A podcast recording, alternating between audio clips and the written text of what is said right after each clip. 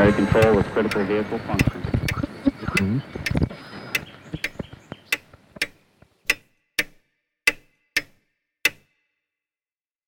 Herzlich willkommen zu Zukunft Denken Episode 36. Das ist die erste Episode im Jahr 2021. Das Jahr 2020 war ja offensichtlich von der Corona-Krise geprägt und doch gab es keine eigene Episode zu diesem Thema. Warum nicht? In diesem Podcast versuche ich Rauschen und daher auch aktuelle Themen, über die man noch viel zu wenig weiß, um etwas Fundiertes sagen zu können, zu vermeiden. Aber doch zwei Aspekte dazu.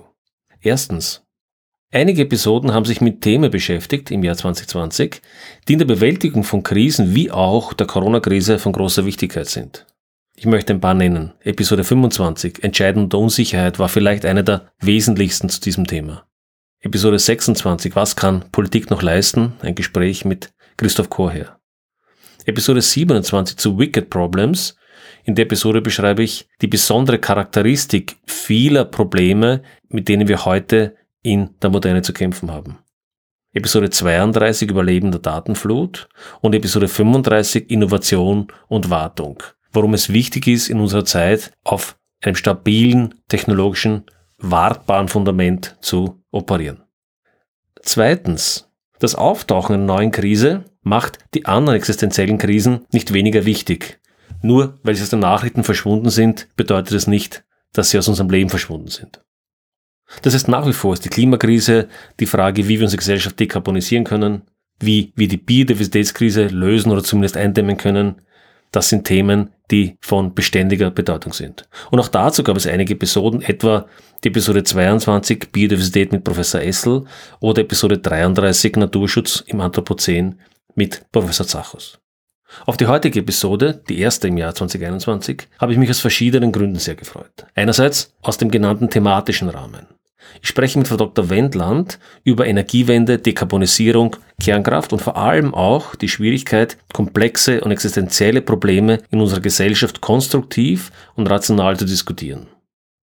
Themen, die eben gerade keine einfachen Schwarz-Weiß-Lösungen haben, die uns aber ständig begegnen.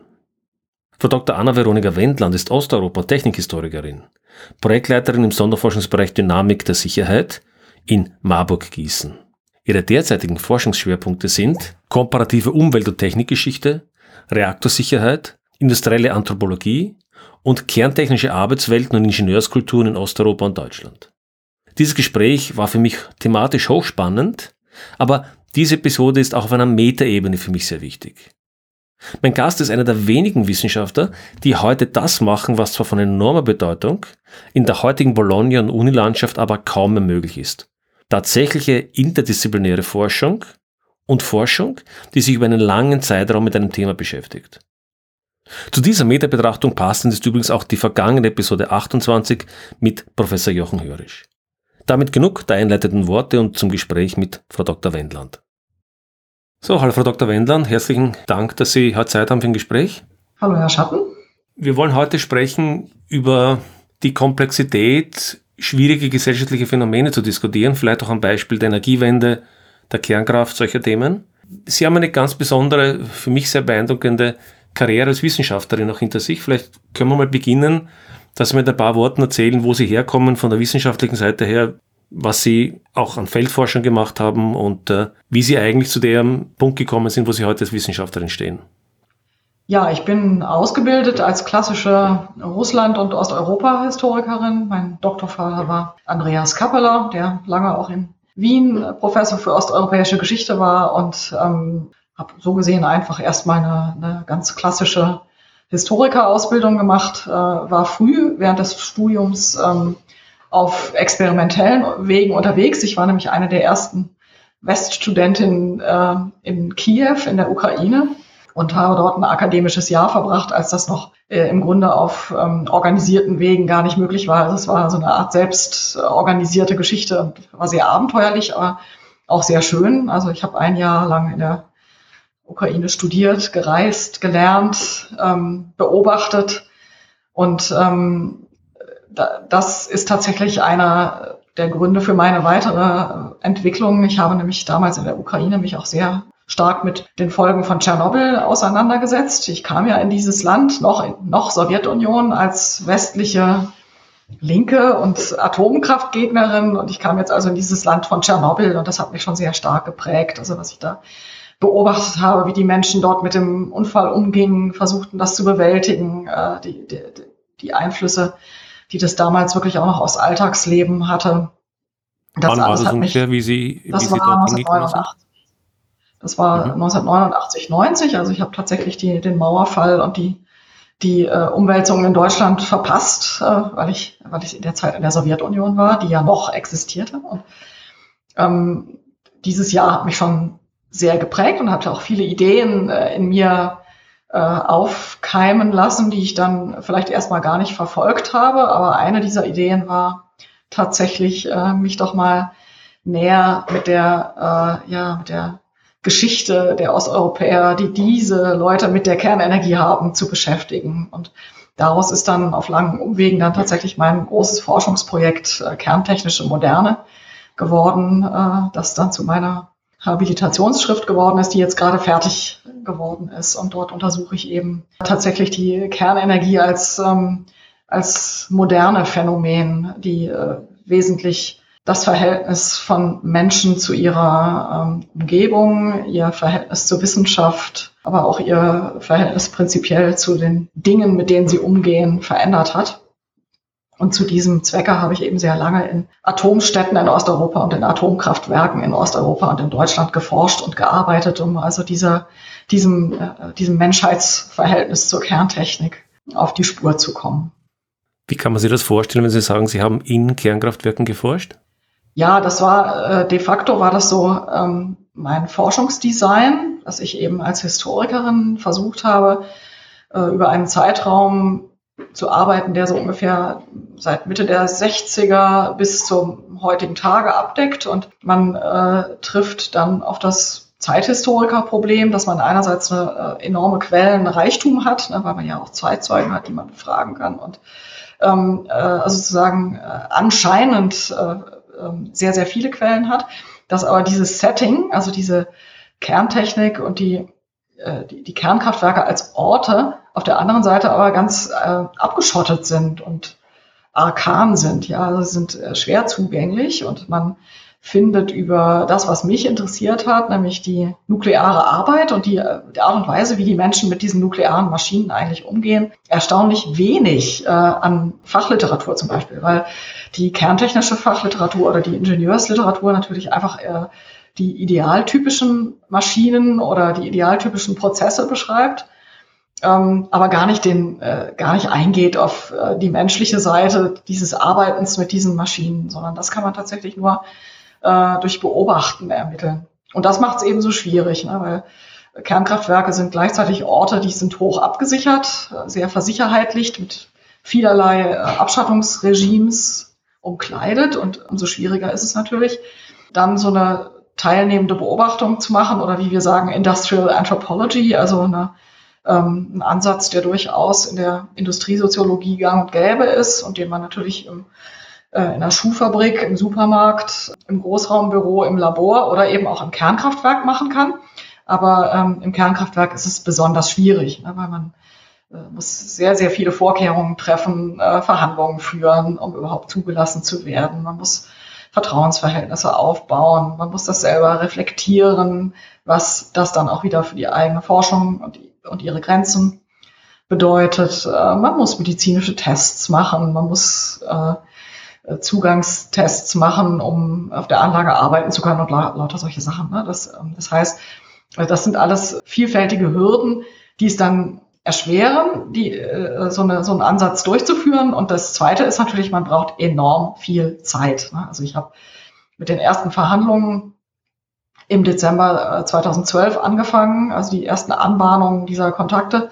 Und jetzt ist die, äh, jetzt ist das Manuskript fertig. Ne? Also ich habe von null auf 100, also acht volle Jahre gebraucht und habe ähm, für die Feldstudien immer wieder lange, lange Monate, viele Sommer, viele Sommer, in denen ich dann auch meine Familie alleine gelassen habe, äh, da verbracht. Ne? Und das, dieses Investment ist einfach so groß, dass es sehr, sehr, sehr selten nur gemacht werden kann. Äh, zumal das bei mir ja auch, wie bei vielen anderen, äh, berufsbegleitend war. Also das musste dann eben irgendwo nebenbei äh, neben dem Brotbüro noch äh, daneben geschaltet werden. Und ich habe äh, insgesamt mit, ein, mit einem Sommerstipendium einer Stiftung gearbeitet und einer, äh, einem Jahr Freistellung von Seiten meines Forschungsinstituts.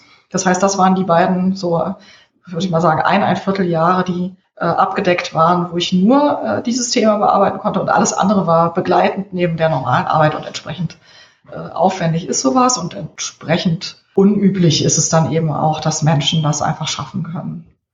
Das Unüblich würde ich ganz gerne aufgreifen, weil wenn ich das richtig verstehe, sehe ich Ihnen eigentlich zwei Aspekte, die ich für sehr wichtig erachten würde in, in, in vielen wissenschaftlichen Bereichen, die aber leider selten in der Form gemacht werden. Nämlich erstens ein interdisziplinärer Ansatz, weil Sie kommen ja aus der Geschichte, habe ich verstanden, haben Sie dann doch relativ weit in die Technik hineingewagt und in die Sozi Technik-Soziologie hineingewagt. Und zweitens einen relativ langfristigen Ansatz, relativ langfristige Zeit, um sich diesen Studien zu widmen. Beides ist heute ja leider eher unüblich.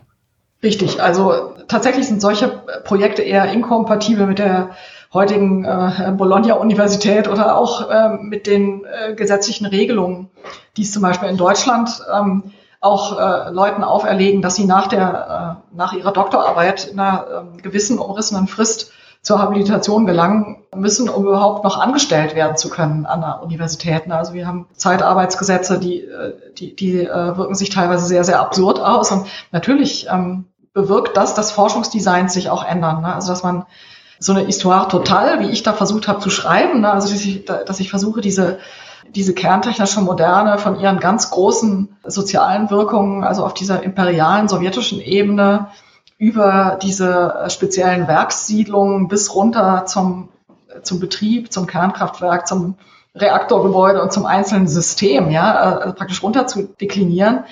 Das kann man sich eigentlich in, in den heutigen Zeitregimes der Forschung nicht mehr leisten. Das ist wahr und entsprechend braucht man dann einiges an Hilfskonstrukten. Ne? Also entweder, dass man, äh, dass man es tatsächlich über ein Sabbatical versucht zu organisieren oder über ein Stipendium. Aber man braucht auch wirklich sehr viel Backing und äh, Unterstützung und Verständnis von der eigenen sozialen Umgebung. Das heißt, sowohl die Vorgesetzten müssen mitspielen und die Kollegen als auch die eigene Familie. Das äh, sollte auch betont werden. Ne? Also dieses Projekt wäre sicherlich nicht zustande gekommen, äh, hätte ich nicht auch äh, derartige Unterstützung gehabt. Das ist sicher. Das heißt, wir könnten eigentlich eine riesen Bandbreite an Themen sprechen heute, aber der Fokus, den ich heute gerne legen würde, wäre auf die Frage, die ich in dem Podcast auch öfter schon gestellt habe, nämlich, ich glaube, als Gesellschaft stehen wir heute vor einigen existenziellen Risken, vor einigen systemischen Risken auch. Eines davon ist der Klimawandel, anders sind Biodiversitätskrisen und so weiter. Und ich glaube, das Thema, das wir heute vielleicht so auch exemplarisch ein bisschen herausgreifen könnte, wäre das Thema der Energiewende, der Frage, wie wir es schaffen könnten, von einer ganz stark von Fossilenergie geprägten Gesellschaft hinzukommen zu einer, die zumindest die Risiken des Klimawandels etwas reduziert und auch Themen wie Landnutzung, Biodiversität und so weiter nicht außer Acht lässt. Und da habe ich eine etwas allgemeine Beobachtung. Ich glaube, Sie bezeichnen sich auch als Ökomodernistin. Auf das, auf, auf das Thema können wir noch zurückkommen dann wenn ich etwas beobachte in den letzten 20, mittlerweile 20 Jahre mindestens, ist, dass ich den Eindruck habe, dass wir gerade im Bereich der Umweltbewegung oder Umweltbewegten, zumindest meinem Eindruck nach, häufig ein Problem haben, eine Diskussion rational zu führen. Und dass wir, vielleicht ist es ein generell politisches Problem, das kann auch sein, dass wir sehr stark von Glaubenssätzen, von Ideologien geprägt sind. Meine Frage wäre, ist aus Ihrer Sicht in der heutigen Zeit überhaupt eine wirklich ernsthafte und faktenbasierte Diskussion, zum Beispiel beim Thema Energiewende, möglich? Findet sie statt? Ja, das ist eine gute Frage. Momentan findet eine faktenbasierte und wirklich geöffnete Diskussion äh, über die Energiewende in Deutschland nicht statt. Das kann man sicherlich ähm, konstatieren. Äh, was stattfindet, ist ein Diskutieren äh, anhand von Leitplanken äh, und Schablonen und äh, sehr oft auch Katechismen. Ne, das, man kann also sehen, dass häufig in einer ähm, Diskussion, die man eigentlich offen führen könnte, zum Beispiel, man könnte ja sagen, äh, die Energiewende, das ist ein Prozess, der unsere Energiezukunft auf mehrere Generationen womöglich bestimmt. Also es ist ein Langfristprozess und entsprechend sorgfältig äh, und immer wieder ähm, selbstkritisch und äh, im Grunde lernend sollte man diskutieren. Also es sollte ein lernender, gut informierter Prozess sein. Ähm, das wird zwar rhetorisch äh, öfters mal angemerkt, also zum Beispiel mit Blick auf die deutsche Endlagerdiskussion hat dieses Schlagwort auch einen, seinen Platz, die lernende offene Diskussion bei dieser Standortfindung. Aber gerade bei dem, was wirklich, äh, was wirklich sozusagen das Tacheles-Reden der Energiepolitik ist, nämlich wie machen wir denn unseren Strom in der Zukunft, ja, und wie dekarbonisieren wir denn eine Industriegesellschaft vom Zuschnitt Deutschlands, nicht vom Zuschnitt Somalias, sondern äh, tatsächlich so ein Industriestaat, der extrem Energieumsatz hat, ja. Da wird erstaunlich eng diskutiert in Deutschland, weil man einfach gewohnt war, aus dieser Atomkontroverse der 70er und 80er ähm, bestimmte, ja, bestimmte ewige Weisheiten ähm, gelernt zu haben und ähm, davon auch nicht mehr, davon auch nicht mehr weg will. Ne? Und da entstehen dann solche, solche Buster-Diskurse. Ne? Also wenn jetzt zum Beispiel, wie es jetzt der Fall ist, dass doch Zweifel an der an dem Erfolg der Energiewende jetzt immer offensichtlicher werden und auch offen formuliert werden, dass dann anstatt diese Zweifel zu adressieren und jetzt gemeinsam darüber nachzudenken, wie könnte man denn dieses Problem, was offen auf der Hand liegt, denn lösen, wird einfach nur mit, äh, ja, letztendlich so Deckelphrasen dann äh, reagiert. Ne? Also zum Beispiel die Sache Kernenergie sei in Deutschland gegessen und, ähm, und erledigt, ja, und es sei schädlich, diese und zwar wortwörtlich, das hört man wirklich, es wird so formuliert, es sei schädlich, diese Diskussion nochmal aufzubringen, äh, denn äh, das zerstöre einen Konsens, der postuliert wird über diese Sache. Und ähm, das bedeutet natürlich, dass man eigentlich äh, sich selbst ein Diskussionsverbot auch auferlegt dort. Ne? Und das ist genau das Problem. Wir werden nach meiner Beobachtung in ernste Schwierigkeiten hineinfahren mit unserer energiepolitischen Situation wenn wir jetzt nicht lernen, endlich ähm, offen zu diskutieren und nochmal wirklich alle Instrumente auf den Tisch zu legen und die nüchtern und vor allen Dingen evidenzbasiert zu evaluieren. Und das ist natürlich im Falle der äh, Kernenergie in, der, in diesem deutschen Setting fast nicht möglich, ne, weil da momentan immer noch den Diskurs äh, Akteure dominieren, vor allen Dingen eben Anti-Atom-NGOs, die einen festen Platz haben äh, in diesen Diskursen, die auch gehört werden, also die gehört werden, als ob sie zum Beispiel eine beratende oder eine wissenschaftliche Rolle beanspruchen könnten und die natürlich diese äh, diskursdominante Position nicht freiwillig aufgeben, das ist auch klar. Ne? Die reagieren extrem,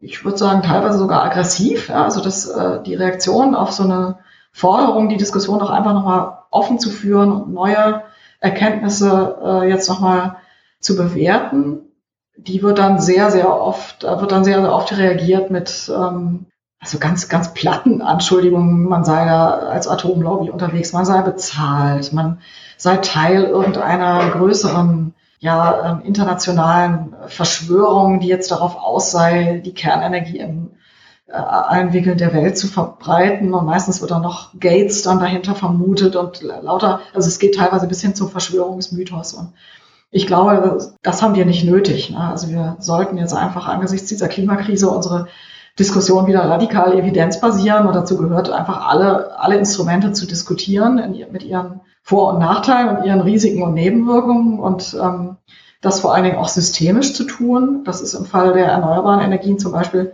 in den seltensten Fällen gemacht worden. Da Aber darf ich da gleich, darf ich da gleich vielleicht einmal eine, eine polemische Frage stellen, die man so aus den Medien mitbekommen würde.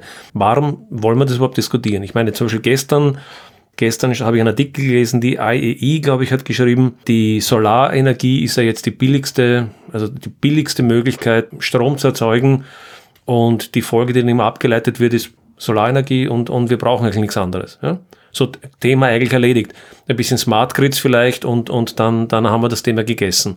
Das wäre die erste Sache, die man, das wäre für mich so der Konsens, den man häufig so aus dem umweltbewegten Umfeld hört. Warum machen wir das? Ja, das ist richtig.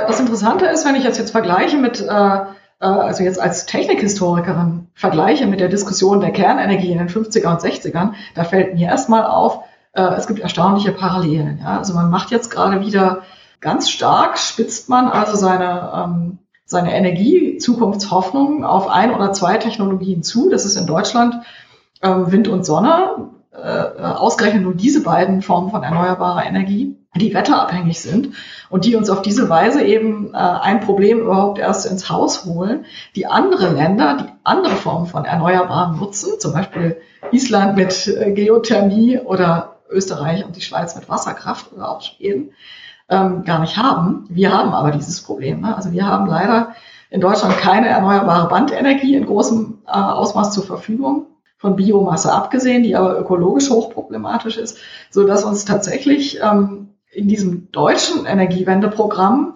eine Sache passiert ist, die, die eigentlich nicht passieren darf, nämlich eine technologische Verengung auf ähm, Pfade, die, äh, schwere, schwere Defizite haben, die nur sehr, sehr schwer aus, also mit sehr, sehr umfangreichen Maßnahmen wieder auszugleichen sind. Und das ist genau der Fall bei uns. Ne? Es wird jetzt also auf diese beiden Formen vor allen Dingen rekurriert. Dann wird gesagt, wir müssen dann nur eben eine riesige Infrastruktur drumherum bauen, damit es dann auch wirklich uns zuverlässig mit Strom zu jeder Zeit versorgt. Und das ist natürlich genau wieder dieses Think Big und also das, das geht da teilweise bis zu wirklich völlig größenwahnsinnigen Vorstellungen, äh, wie man also Millionen von, von Autofahrern mit ihren Elektromobilen dann zu virtuellen Kraftwerken zusammenschließt und Leitungen quer durchs Land zieht, um diese Windenergie von Nord nach Süd zu transportieren. Und alles soll natürlich äh, super smart digital gesteuert sein. Ne? Das heißt im Grunde, ähm, was man da als, äh, als Zielvorstellung aufmacht, das ist wirklich ein hochkomplexes, digital gesteuertes Großsystem aus vielen, ja, ähm, ja, bis zu Millionen von Kleinerzeugern, die dann letzten Endes das, was wir bereits hatten, was ja auch schon ein Netzwerk war, also durchaus nicht dieser, diesem Framing des Zentralismus entsprach, sondern ein Netzwerk mit großen, mit großen Erzeugern in großen Knotenpunkten war, was aber sehr, sehr zuverlässig funktioniert hat, auch mit großen Reserven funktioniert hat. Ne? Das heißt, man, man framet einfach dieses gesamte System als smart und klein und dezentral, baut aber in Wirklichkeit eine gigantische Infrastruktur oder will es tun und bedenkt dabei nicht, dass das auch bedeutet, dass man eine extrem materialaufwendige und wiederum äh, von der Klimabilanz überhaupt nicht so überzeugende ähm, Infrastruktur da eben aufbauen muss. Und das ist äh, letzten Endes, das ist eine, eine interessante Parallele zu diesen Fantasien der frühen Kernenergie, also diese Spekul dieser spekulativen Phase der Kernenergie, in der man eben auch dieser einen Energieform eigentlich alles auf die Schultern lastete, was man an utopischen Vorstellungen, aber auch an, an äh, Zukunftsgesellschaftsentwürfen in der Zeit einfach ähm, diskutierte und dann erwartete, dass diese Technologie das dann einfach äh, sozusagen mit Strom versorgt und dann die sozialen, die erwünschten sozialen Folgen, also sozusagen aus sich selbst gebiert. Ne? Und genauso sehen wir das jetzt wieder mit dem erneuerbaren Energiendiskurs, der uns also ähm, mit diesen Catchwords der Dezentralität und dieser äh, aus sich heraus ähm, erzeugten Demokratizität dieser Energieform klar machen will, dass das eigentlich die, das ist der Strom, äh, der zu der Gesellschaft der Zukunft passe. Ne? Und das finde ich schon interessant, ne? dass, dass hier eigentlich auch wieder ein, erneute, ein erneutes Mal Energieutopien verhandelt werden, äh, was eigentlich bedeutet, dass man mit dem Medium der Technik Gesellschaftsentwürfe verhandelt, anstatt eins erstmal ähm, ganz pragmatisch hinzugehen und sagen, was für ein Ziel haben wir denn jetzt zuallererst. Ne? Und das Ziel heißt ja erstmal, äh, wir haben eine Industriegesellschaft zu dekarbonisieren und wir müssen das auch irgendwie so machen, dass wir das einigermaßen bezahlbar äh, hinkriegen und dass wir auch ähm, alle Menschen mitnehmen. Ne? Also dass es kein Elitenprojekt wird, das, das die Kernenergie ja war. Ne? Äh, und momentan sieht es mir danach aus, dass wir genau daran scheitern werden, weil sich momentan letzten Endes in diesem Diskurs vor allen Dingen Leute bewegen, die nicht direkt vom Fach sind, also die nicht pragmatisch äh, eine Problemlösung angehen, sondern wie in der damaligen Zeit vor allen Dingen Journalisten oder Wissenschaftler, die so ein bisschen auf der Metaebene arbeiten und Politiker, die formatieren die großen Utopien, die reden auch ständig von der Wasserstofftechnologie, die so ganz einfach jetzt äh, zu implementieren sei und die sind die Leute, die dann letzten Endes auch der Bevölkerung irgendwie vorgaukeln. Es sei eigentlich ganz einfach machbar, es fehle nur der politische Wille. Und ich glaube, das ist eigentlich eine, eine ziemlich riskante Art, über, ähm, über unsere Energiesystemplanung nachzudenken. Jetzt bin ich kein Experte in dem Bereich, aber ich beobachte das doch mit viel Interesse. Und ich würde vielleicht einmal ganz gern eine Handvoll von Dingen, die mir als Widerspruch erscheinen, einwerfen und, und hören, wie Ihre Meinung dazu ist.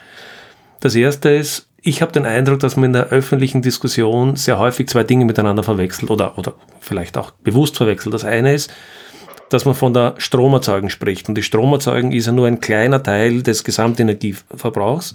Und wenn wir von Dekarbonisierung sprechen, die wir benötigen im Sinne von Klimawandel, wäre ja die Lösung des Stromproblems ja ein vergleichsweise nicht einmal ein Zwischenschritt. Wir müssen ja den Gesamtenergiebedarf bedenken. Das ist das Erste. In dem Zusammenhang gab es vor ungefähr einem Jahr oder so eine Sendung von Harald Lesch, der mal äh, berechnet hat, ob das stimmt oder nicht. Das wäre jetzt auch meine Frage. Der gemeint hat, auf Deutschland bezogen wäre es vermutlich möglich, den äh, Strombedarf mit Wind und Solar zu erzeugen. Allerdings müsste man dann praktisch ganz Deutschland mit Wind- und Solarzellen mehr oder weniger zudecken. Ähnliche, Ähnliches habe ich von England gehört, da gab es ähnliche, ähnliche Vermutungen oder ähnliche Berechnungen. Aber er hat das nach seiner Rechnung für praktisch unmöglich gehalten, den Gesamtenergiebedarf in Deutschland auf die Weise zu decken. Und dann kommen die Ideen von das in Nordafrika oder sonst irgendwo zu machen, in, auch in Krisengebieten und so weiter, was auch politisch wiederum entsprechende äh, Konsequenzen hätte. Damit wären wir auch ein bisschen wiederum bei dieser ganzen, wir wollen ja eine umweltfreundliche Energie erzeugen haben. Und jetzt denke ich mir, jetzt macht man Riesenanlagen. Das muss ja aus der, Materi aus der Materialsicht heraus schon Probleme machen. Und der zweite Punkt, der mir auch unklar ist, viele von diesen, Sie haben es angesprochen, viele von diesen Ansätzen gehen davon aus, dass wir in den Grids, also in den Stromnetzen, große Änderungen vornehmen, Smart Grids und ähnliches. Jetzt erlebe ich, dass es heute schon enorm schwierig ist, politisch überhaupt den Bau einer neuen Stromleitung durchzubringen. Jetzt wollen wir aber praktisch ganz Europa mit Smart Grids durchziehen. Wie bekommen wir das politisch durch? Erstens. Und zweitens noch, ich komme aus der Softwareseite. Und ich habe gelesen, dass die amerikanische, irgendeine wesentlich amerikanische Behörde im Jahr 2019 entschieden hat, dass sie aus Sicherheitsgründen, aus, aus, aus Versorgungssicherheitsgründen und gegen Hackerangriffe politisch sich entschieden hat, die Stromnetze zu entdigitalisieren.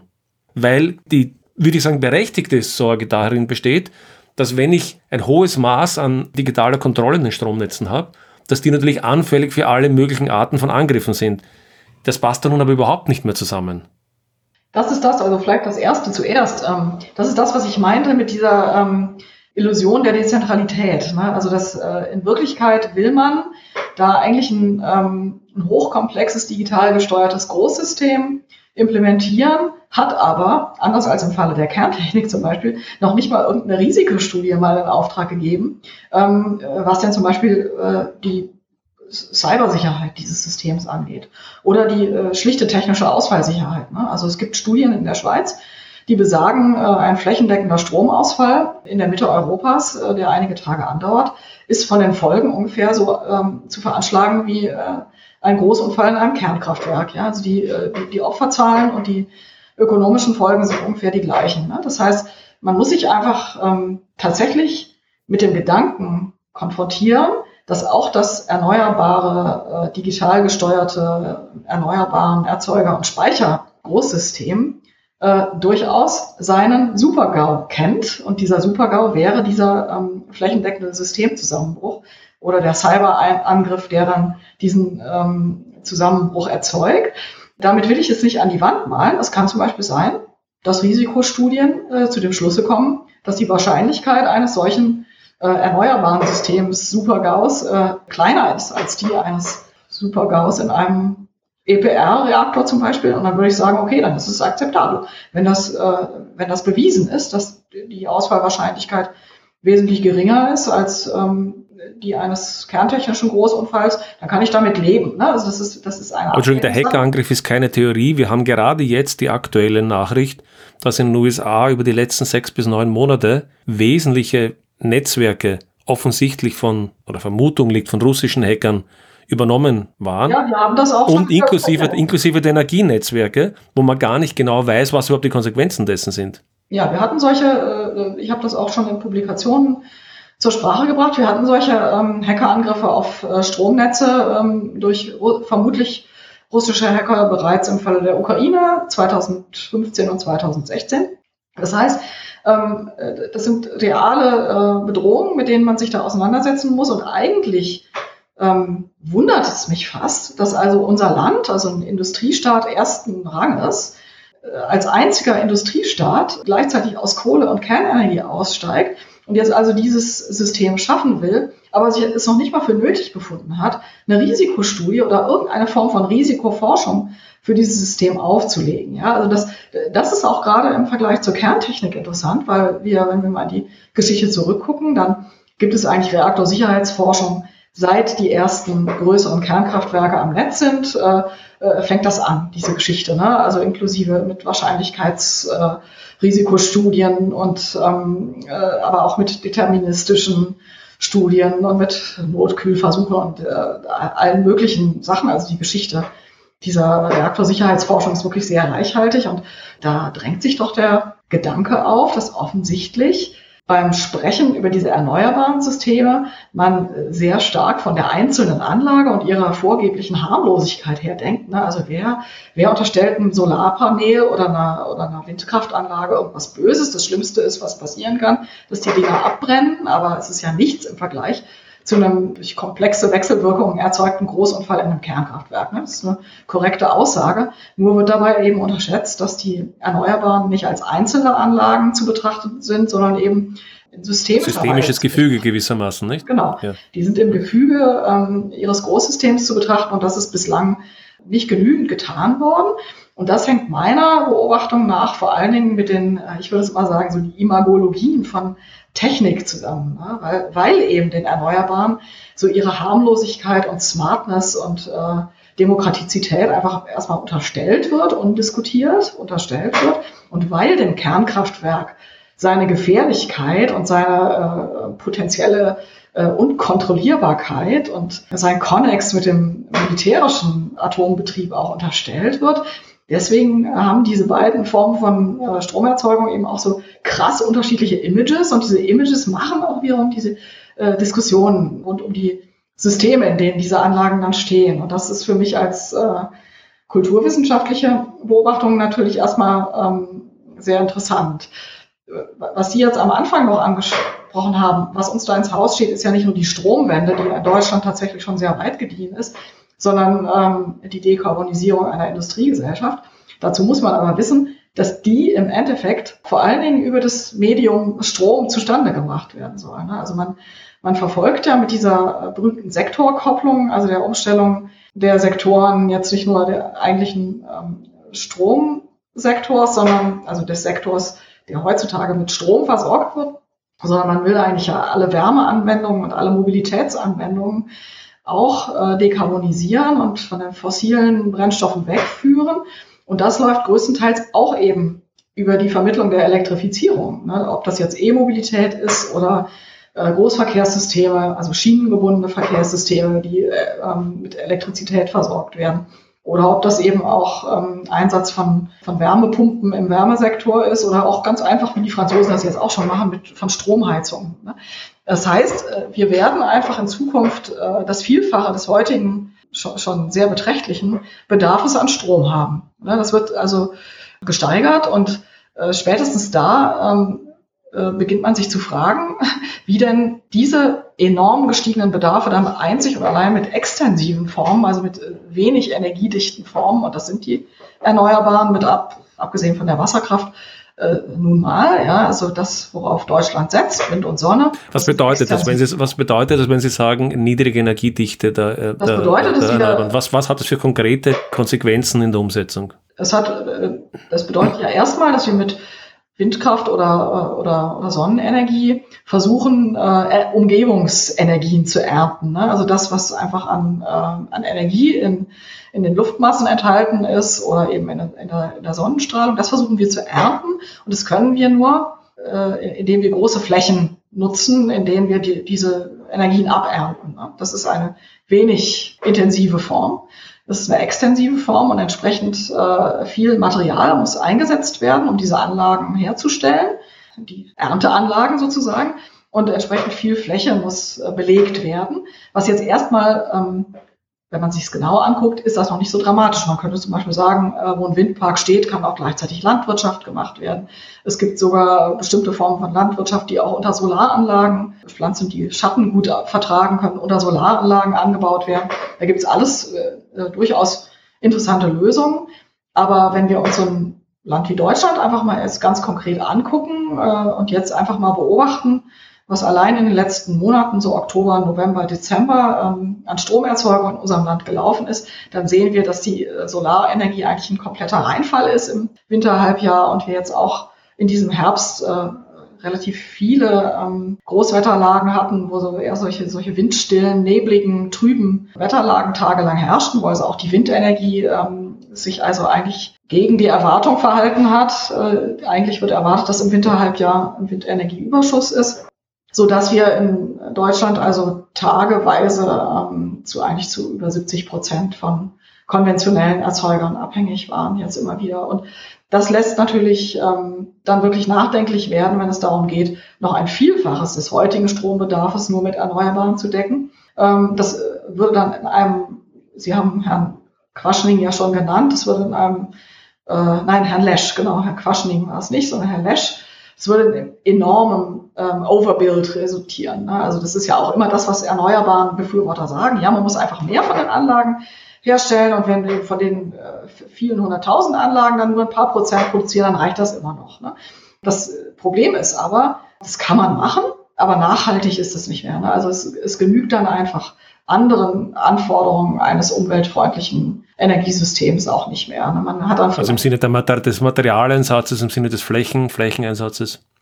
Irgendwann mal kommt man in die Flächenkonkurrenz. Ne? Man kann begrenzt Flächen ausweisen, die sehr windhöfig sind. Das ist, die besten Flächen sind größtenteils auch schon weg. Ne? Man kann dann die nächstbesten und die drittbesten auch belegen. Und irgendwann mal kommt man in einem Land wie Deutschland, im dicht besiedelten Land auch, ähm, äh, zu der Frage äh, der Kollision einfach der Zielkonflikte. Wie soll jetzt eine Fläche genutzt werden? Wie weit weg darf das von anderen Nutzungen sein?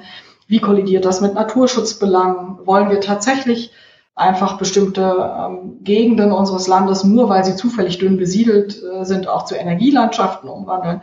Soll das die Zukunft der Uckermark sein, kilometerweise mit Windparks bedeckt zu sein, oder haben wir noch was anderes vor mit unserer Natur und unserer Wildnis? Ne? Das sind ja alles Fragen, die ähm, beantwortet werden müssen und die äh, momentan gar nicht diskutiert werden, ne? weil vor ganz vielen dieser Fragen werden Tabus gelegt, denn es wird immer, also im Grunde läuft die Diskussion immer nach so einem bestimmten Schema ab. Wenn jemand die Kernenergie ins Spiel bringt, dann wird entweder gesagt, pfui, darüber diskutieren wir gar nicht mehr. Das hat in Deutschland sowieso keinen Zweck, denn in Deutschland sei der Drops gelutscht.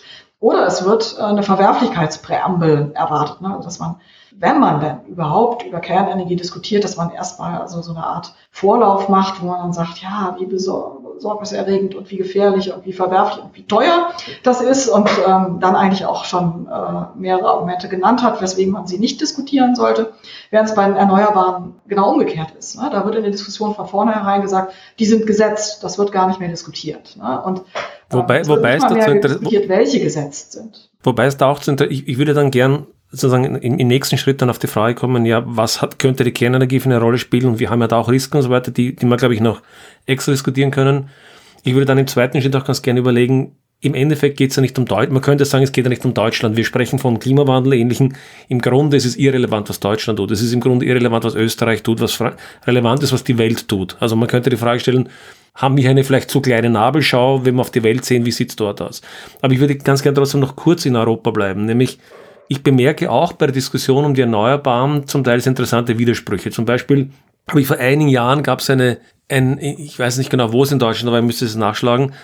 Da gab es zwei grüne Gruppen, die gegeneinander protestiert haben eigentlich, weil die einen wollten für die erneuerbaren Energien einen Zwischenspeicher bauen. Also Zwischenspeicher sind ja zum Beispiel Pumpspeicher, also wo man irgendwelche Wasserkraftanlagen im Prinzip äh, zum Stromüberschuss mit Wasser sozusagen beschickt und danach äh, das, äh, das Wasser dann von der Wasserkraft nutzen kann. Und da gab es dann eine grüne Initiative, die dann gegen diesen Pumpspeicher aufgetreten ist. So wie wir auch regelmäßig grüne Initiativen erkennen, die gegen Neuausbau von Stromnetzen sind.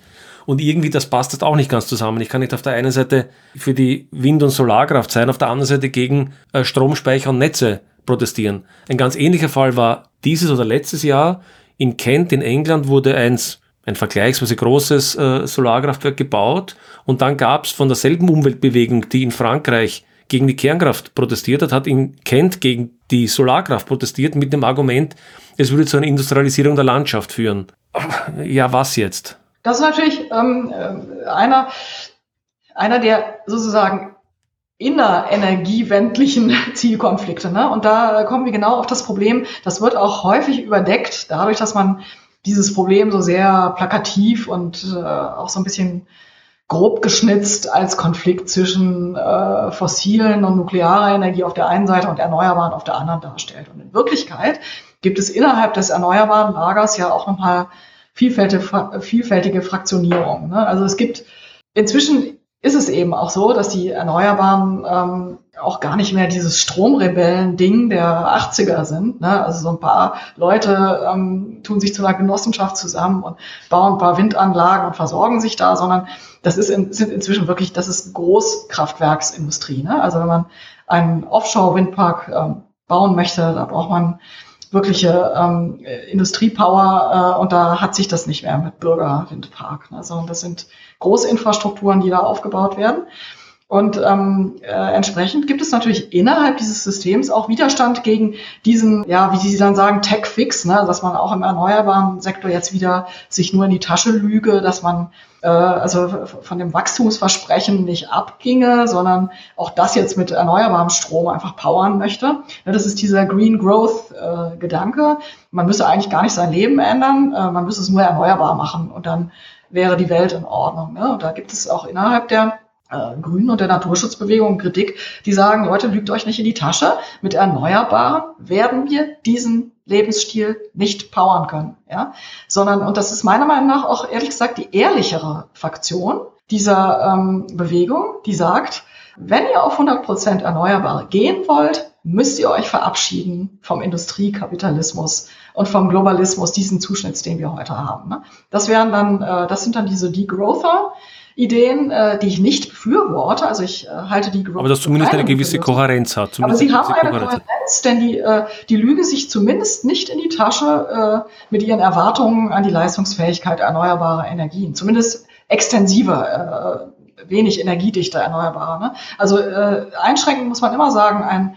Schwellenland mit relativ geringem Energieumsatz, das ein großes von der Weltbank finanziertes Wasserkraftwerk hat und sich dazu noch Windparks und für den äh, Wohnbereich Solaranlagen leistet, kann relativ weit kommen mit, äh, mit erneuerbarem Energiensektor. Ne? Also das äh, ist ohne Zweifel auf Raten bis 80 Prozent kann man das hochbringen.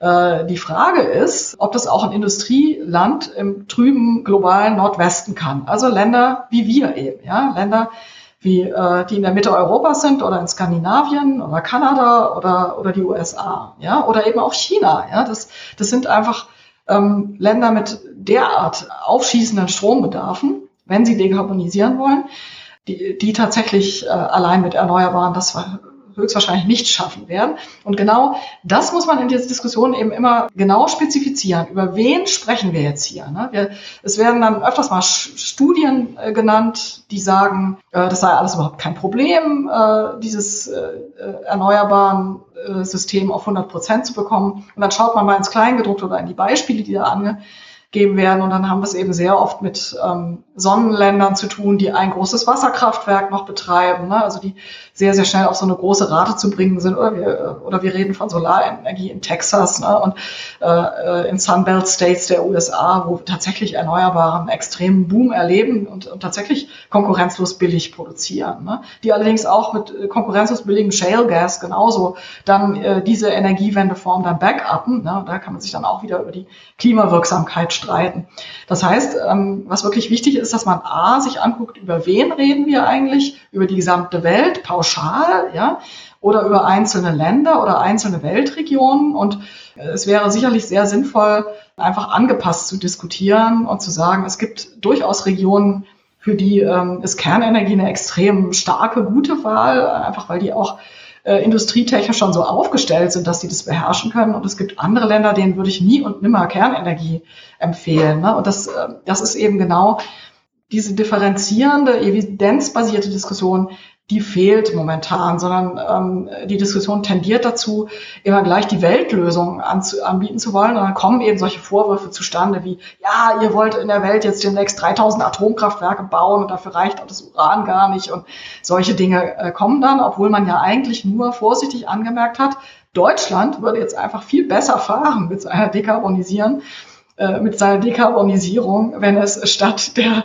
statt der Kernkraftwerke die Braunkohle vom Netz nähe und die Kernkraftwerke drin ließe. Ne? Das ist eine relativ bescheidene Forderung, die noch nicht mal mit irgendeinem New Build äh, verbunden ist. Und schon die wird angegriffen als Versuch durch die Hintertür die globale Brachialrenaissance der Kernenergie ähm, äh, durchzudrücken, ne? was natürlich überhaupt nicht der Fall ist. Ich würde, ich würde gerne jetzt zu den nächsten zwei Punkten kommen. Der eine ist nur vielleicht, ich glaube, die Frage, wie, wie das global aussehen könnte, die Zukunft aussehen könnte, ist eine wichtige Frage. Also, das ist ein Blick von Deutschland wegzunehmen, aber und, und da möchte ich nur einen Punkt noch erwähnen. Ich, ich, ich zeige das aber immer ganz gerne in den Vorlesungen, die ich, wo ich solche Dinge ansatzweise bespreche, weil, weil viele haben heute auch, auch im studentischen Umfeld haben das Gefühl, wir sind ja schon weitergekommen und so weiter. Und wenn man sich aber wirklich einfach, einfach die Emissionszahlen ansieht, äh, und um die Energienutzungszahlen ansieht, kann man im Grunde eines sehen, dass wir eine ständige, fast exponentielle Steigerung des Verbrauchs haben und auch der Emissionen haben. Und man, man, sieht immer so kleine Einbrüche und die kleinen Einbrüche sind typischerweise um Wirtschaftskrisen oder ein klein wenig hatten wir jetzt mit der Corona-Krise ein bisschen einen Einbruch,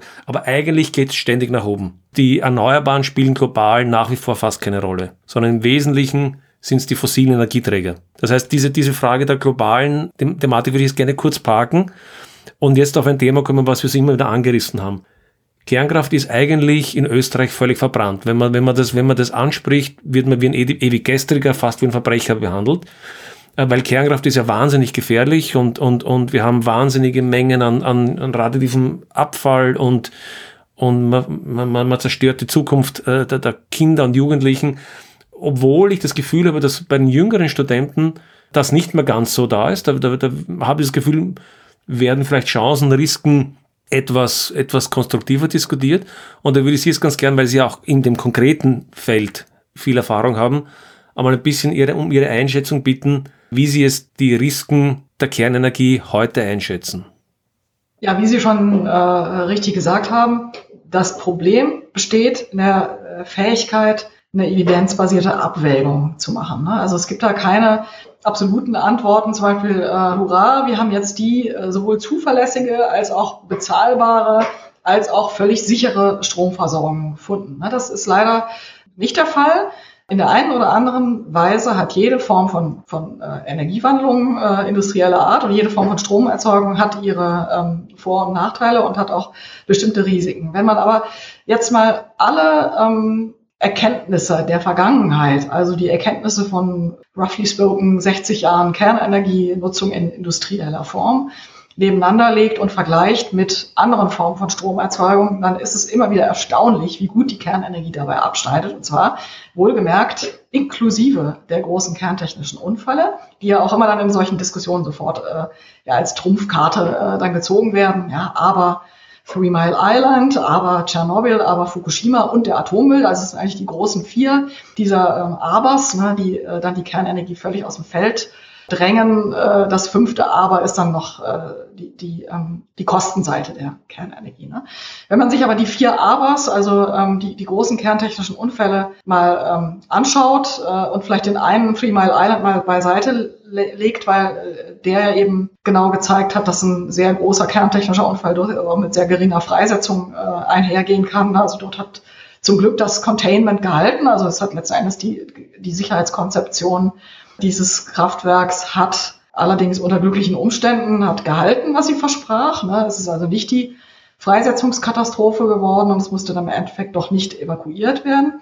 Beschränken wir uns also auf Tschernobyl und Fukushima, dann sehen wir selbst da, also wenn wir jetzt eine, äh, eine Zeitreihe großer, äh, großer Industrieunfälle des 20. Jahrhunderts bilden sollten oder des 20. und 21. Jahrhunderts, dann äh, nehmen diese kerntechnischen Unfälle da allenfalls eine Mittelposition ein, was, ihre, was ihren Impact und ihre Opferzahl und ihre Nachwirkungen angeht. Und das ist immer das Erstaunliche, weil im Weltgedächtnis oder sagen wir mal so im deutschsprachigen Weltgedächtnis, was nochmal was anderes ist als das Weltgedächtnis, sind diese äh, Unfälle als Weltkatastrophen äh, fest verankert. Ne? Also es gibt eine kollektive Erinnerung, die uns signalisiert, äh, Aua, Tschernobyl und Fukushima, das sind Weltkatastrophen. Ne? Und wenn man dann schaut, äh, und das Interessante ist, dass sehr, sehr viele Menschen, zumindest im deutschen Sprachraum, wo auch die meisten ähm, äh, Medienbeiträge über Fukushima erschienen sind, dass sehr, sehr viele Leute, wenn sie gefragt werden, wie viele Opfer hat Fukushima gefordert, äh, sagen 18.000. Und damit meinen sie aber ähm, die Opfer des ähm, Erdbebens und des Tsunamis. Also der Atomunfall als solcher hat, hat keine Strahlenopfer gefordert. Und daran sehen wir eben, dass letztendlich die, die Images dieser Technologie äh, ganz, ganz stark die Erinnerung beherrschen. Die Evidenz im Vergleich zu anderen Stromerzeugungstechnologien es aber nicht hergibt. Ne? Und dann kommen wir eben zu dem Fall, und äh, das mag der einzelne Bürger an, äh, unterschiedlich sehen, ja, der selber keine politischen Entscheidungen treffen muss. Aber wenn wir jetzt die Ebene der politischen Entscheidungen und der Politik einfach allgemein mal ansprechen und sagen, okay, Politik ist das System zur Herstellung allgemeinverbindlicher politischer Entscheidungen, äh, allgemeinverbindlicher Entscheidungen, dann müssen diese Entscheider tatsächlich solche Abwägungen vornehmen. Auch wenn es weh tut, auch wenn es dem Mainstream oder wenn es der, der Stimmung in der Bevölkerung widerspricht. Und das ist genau äh, eine Operation, die für die braucht es auch Mut bei den Entscheidern, weil es braucht auch dann zur Not Mut, eine äh, vordergründig unpopuläre Maßnahme ähm, zu verteidigen. Ne? Zum Beispiel wäre das 2011 der Fall gewesen, wenn Angela Merkel äh, statt übers Knie gebrochen ähm, aus der deutschen Kernenergie auszusteigen, damals gesagt hätte, Moment mal, liebe Leute, wir entscheiden, dass sobald wir die Unfallanalysen aus Fukushima haben und dann prüfen wir deren Übertragbarkeit auf deutsche Anlagen. Und danach entscheiden wir, welche Anlagen oder ob alle Anlagen vom Netz müssen. Ja? Und zwar tun wir das in einer Gesamtabwägung, zum Beispiel äh, auch in der Abwägung der Frage, womit ersetzen wir denn die Kernkraftwerke? Und damals hat man eben tatsächlich sich äh, da auch so ein bisschen in die Tasche gelogen und dann sehr, sehr leichtfertig drüber gewischt und einfach behauptet, die Kernkraftwerke, logisch, die ersetzen wir durch erneuerbare Energien. De facto wurden sie aber funktional natürlich durch gesicherte Leistung ersetzt, weil man gesicherte Leistung brauchte. Und funktional ist gesicherte Leistung in Deutschland nach wie vor Braunkohle, Steinkohle und Gaskraft. Ja, und genau das ist passiert. Wir haben eigentlich äh, allenfalls ähm, die Kernenergie rausgeschmissen und sie bilanziell durch Erneuerbare ersetzt, sind aber mit unseren Klimazielen überhaupt nicht weitergekommen, weil sie strukturell oder funktionell ähm, durch fossile Leistung ersetzt werden mussten.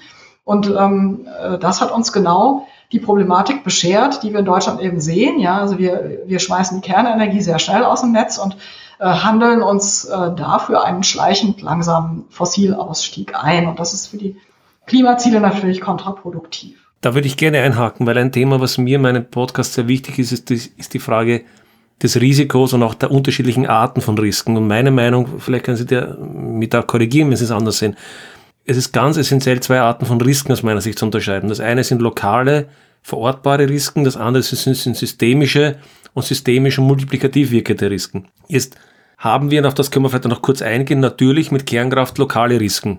Welche das sind, können wir vielleicht äh, dann noch kurz besprechen. Wir haben aber durch die Nutzung der fossilen Energie, also sprich durch die Emission von Kohlendioxid, erhebliche systemische Risiken weil diese Risiken sind nicht lokalisiert, die gehen in den Klimawandel. Klimawandel wiederum hat Tipping Points, kann unter Umständen zu Runaway-Effekts führen. Unter Umständen könnten wir das Klima völlig destabilisieren. Das heißt, das, das sind Risiken, die potenziell existenzieller, existenzieller, existenzieller Natur sein können und vor allen Dingen global und systemisch wirken. Und ich glaube, diesen Unterschied, der ist in der Diskussion viel zu unklar. Oder sehen Sie das anders?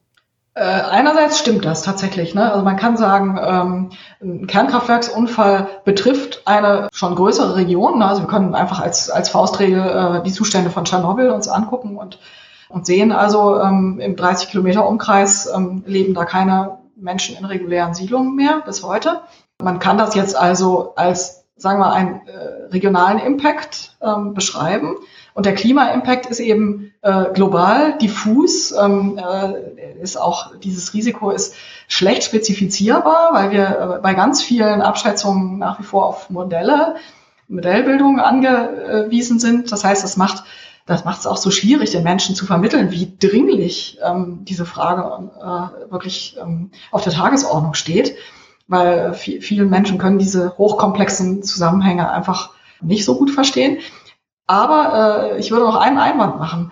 Es ist durchaus so, dass fossile Stromerzeugung auch äh, lokale und regionale Ris Risiken nach sich zieht. Ne? Also laut Weltgesundheitsorganisation ist Luftverschmutzung der Killer Nummer eins in der Industriegesellschaft. Ne? Und wir wissen einfach, dass ähm, mehrere tausend Tote oder äh, diese berühmten vorzeitigen Todesfälle ähm, äh, pro Jahr in der Umgebung von äh, solchen Kohle-Großverfeuerungsanlagen äh, natürlich auf, auf das Konto von, von Luftverschmutzung gehen. In anderen Ländern noch in viel größerem Maße als in Deutschland, wo ja schon über, über Filteranlagen und äh, relativ strenge Grenzwertpolitik eine Menge gemacht worden ist. Aber, ja, aber ich glaube, den äh, meisten Menschen ist gar nicht klar, welche unfassbaren Mengen an Kohle eigentlich verheizt werden und was für ein furchtbar schmutziges Material diese Kohle ist. Ähm, ich habe gelesen in mehreren Artikeln vor einigen Jahren, dass durch die Kohlekraft wesentlich mehr Radioaktivität in die Umwelt etwa eingetragen wird als durch äh, Kernkraftwerke, weil sie zwar nur in kleinen Mengen in der Kohle vorhanden ist, aber durch diese große Menge der Verfeuerung sie letztendlich sehr hoch aufkonzentriert wird. Also in modernen Filteranlagen sollten diese, ähm, diese Flugasche, die das vor allen Dingen enthält, zurückgehalten werden. Das ist aber mhm. äh, tatsächlich so, dass in der Vergangenheit, also ältere Kohlenkraftwerke, tatsächlich wesentlich höhere radioaktive Emissionen als Kernkraftwerke hatten. Ne? Das ist auch was, was ähm, erstaunlicherweise ähm, äh, gar nicht bekannt ist. Ne? Das, überhaupt gibt es sehr, sehr viel Wissen über Strahlung und Radioaktivität oder radioaktive Emissionen oder die Dosis, die die Menschen, die Zivilbevölkerung erhält, aus welchen Quellen. Das ist alles äh, erstaunlich unbekannt und steht in erstaunlichen Gegensatz zu der ähm, Rigorosität, mit der vor allen Dingen äh, Deutsche zu meinen, über Kernenergie urteilen zu können. Das, das finde ich auch mal interessant, auf wie wenig Wissensbasis Leute sich eine äh, sehr dezidierte Meinung zu Technologien bilden. Und das ist im Fall der Kernenergie wirklich unheimlich stark ausgeprägt. Und bei der Kohlekraft, die irgendwie alltäglich scheint und irgendwie normal. Ne? Also ich kenne das selber. Ich bin im Kölner Norden aufgewachsen. Am Horizont standen drei riesige RWE-Kohlebuden und die ähm, dampften da in die, äh, in die Landschaft und haben auch eine riesige Menge an äh, Staub und Stickoxidfahnen dann äh, über, über Westdeutschland verteilt. Und ich, ich sage immer so ein bisschen scherzhaft, also wenn ich an einer Sache sterbe, dann ist es an meinen 30 Jahren Lebenszeit in Nordrhein-Westfalen in der Abluftfahne dieser, äh, dieser Kohlekraftwerke, aber ganz bestimmt nicht an meiner Zeit in den Kernkraftwerken, an, an der Dosis, die ich da, die ich da erhalten habe. Ne? Also das ja, aber bleiben, bleiben, das bleiben ist ein Faktor. Das ist eindeutig bleib, ein Faktor, mhm. diese Kohlekraft. Ne? Und das mhm. wird, äh, glaube ich, wegen ihrer Veralltäglichung und weil da eben eine ganze letzten Endes in unserer Industriekultur etablierte Kultur dranhing. Ne? Der Bergbau, die Kumpel, äh, das hat man alles tränenreich verabschiedet letztes Jahr in Deutschland. Ne? Ich frage mich, ob man je das letzte deutsche Kernkraftwerk mit so viel Tränen und so viel Pomp verabschieden wird, wie diese letzten, diesen letzten Kubikmeter Kohle, den man da in Deutschland rausgeholt hat. Und ähm, äh, obwohl die Kohle wesentlich mehr äh, Opfer auf dem Kerbholz hat in der deutschen Geschichte als die Kernenergie. Ne? Aber ähm, das ist das, was ich meine. Es, ist, es werden diese Energiediskussionen und diese Technologiediskussionen in den seltensten Fällen nur evidenzbasiert geführt, sondern sie werden kulturell überformt und da äh, spielen dann eben Industriekulturen, Identitätskonzepte, Erinnerungskulturen äh, an, an die Vergangenheit äh, eine immense Rolle und dann steht eben auf dieser Waagschale tatsächlich auf der einen Seite irgendwie so eine so eine ähm, nette und irgendwie sympathisch proletarische Kumpelkultur auf der einen Seite und Tschernobyl und Fukushima sind auf der anderen Seite der Waagschale da und dann verliert die Kernenergie dieses Spiel. Ne? Deswegen die Kohle wird dann als kleineres Übel akzeptiert und genau das ist ja auch äh, nachweisbar in Deutschland passiert. Es hat nach Tschernobyl, aber äh, schon nach, nach Three Mile Island, aber dann ganz stark nach Tschernobyl gab es auch eine dezidierte Lobbypolitik der, äh, der deutschen Fossil- und Extraktionsindustrie, sich als die, äh, den, den guten Partner einer Energiewende weg vom Atom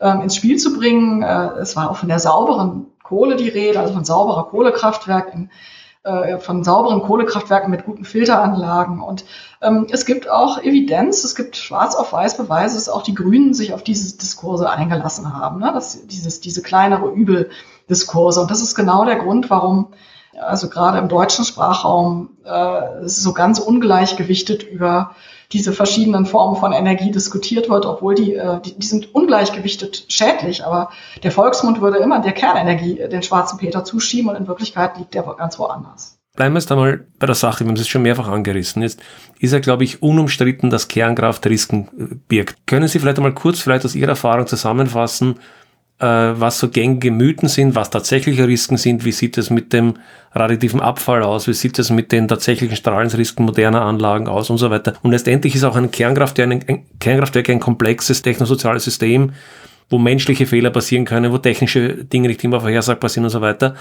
Also können Sie mal kurz zusammenfassen, wo Sie es die Risiken der Kernenergie sehen, die Hauptrisken, hat sich da über die Zeit was verändert, wie sieht es mit den typischen Einwänden aus, Kosten, Abfälle und so weiter? Ja, es gibt eigentlich äh, drei große Risiken äh, oder Risikofelder, die immer wieder äh, benannt werden. Das, äh, das eine ist das ökonomische Risiko, also die Anlagen seien schlicht zu teuer und sie seien auch deswegen so teuer, weil man eben so viele Sicherheitsvorkehrungen bezahlen müsse, um sie sicher, äh, um sie akzeptabel zu machen. Ne? Also der Preis der Anlage steht in direkter Korrelation mit der Akzeptanz und die Akzeptanz hängt von der Reaktorsicherheit ab.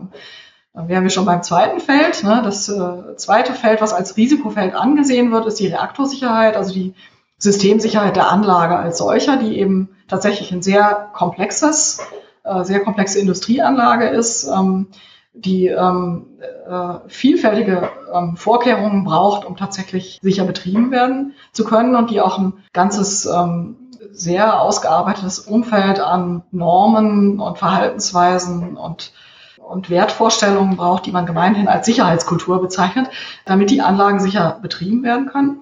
Und der, das dritte äh, Risikofeld oder das, was als Risikofeld angesehen wird, das ist eben die Entsorgung. Ne? Also die, äh, die Frage, was machen wir mit den Hinterlassenschaften heutiger, ähm, der heute betriebenen Leichtwasserreaktoren, die eben bekanntlich nur einen Bruchteil ihres Brennstoffs wirklich nutzen und dann eben in Form abgebrannter äh, Brennelemente äh, eigentlich in, in, den, in die Entsorgung geben, da die Option Wiederaufarbeitung in Deutschland nicht erwünscht ist. Ne? Das, das sind so die drei großen Felder und in jedem dieser Felder kann man sagen, auch hier ähm, ist im Einzelfall immer die Abwägung zu machen. Ne? Also erstmal muss man sich im Falle der, äh, der Atomentsorgung anschauen, äh, wie geht denn unser Land oder wie gehen überhaupt Länder denn mit anderen hochtoxischen Abfällen um, die auch in großer Masse, und zwar in wesentlich größerer Masse, muss man auch sagen, als ähm, Atommüll an, ähm, anfallen. Das sind vor allen Dingen hochtoxische Abfälle der Chemieindustrie und für die gibt es zum Beispiel schon längst äh, Endlagerkonzepte.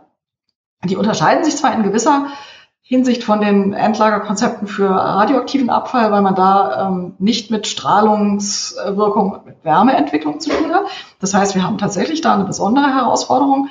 Aber nach allem, was so der Forschungsstand hergibt, kann man das technisch beherrschen. Also man kann, man kann ein solides Endlagerkonzept auch für radioaktiven Abfall finden. Der Konsens ist, ist, dass das die tiefengeologische Endlagerung ist.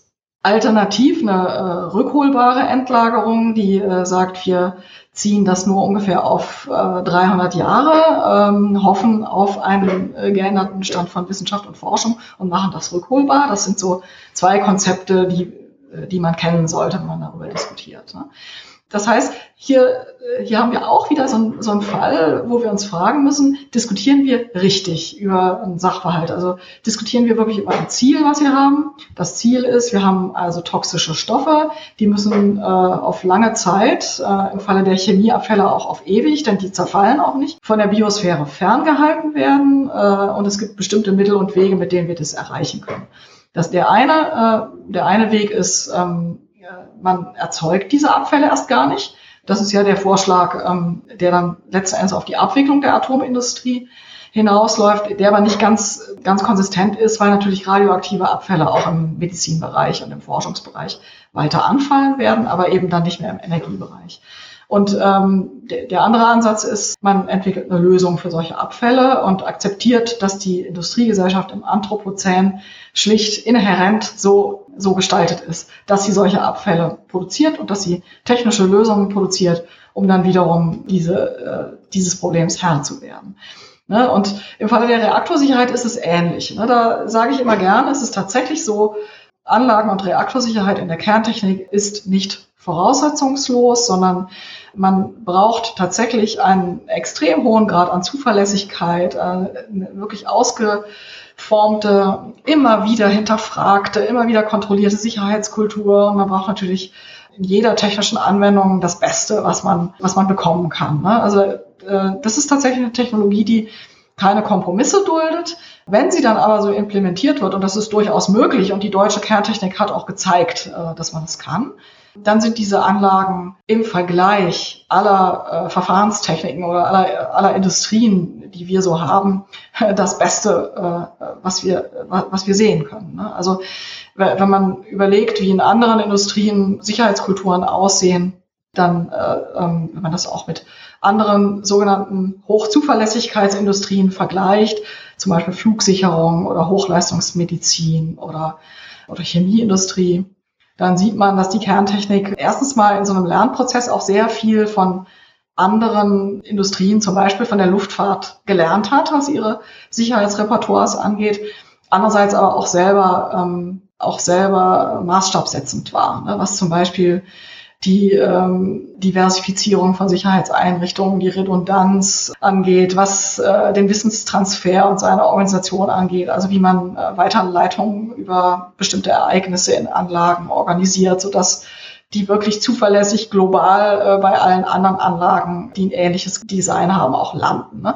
Also das sind alles Dinge, die hat man natürlich entwickelt äh, in einem langen Lernprozess, der reagiert hat auf die Großunfälle, die man hatte. Ne? Und selbst nach, selbst nach Fukushima hat man nochmal nachgelegt und hat bestimmte Dinge in den Kernkraftwerken überdacht und, und verändert die äh, man vorher nicht so ähm, auf dem Schirm hatte. Das stimmt. Ne? Das heißt, es ist ein Lernprozess. Aber ähm, unterm Strich im Vergleich hat sich diese ähm, Industrie eben als extrem versicherheitlicht und auch als, als extrem sicher äh, doch erwiesen. So, und der, ähm, äh, dann gibt es noch ein, noch ein Feld, das häufig als äh, Risikofeld angesprochen wird. Das ist so Kernenergie im Normalbetrieb und Niedrigstrahlung und ähm, ungeklärte Krebsfälle in der Nähe von Kernkraftwerken.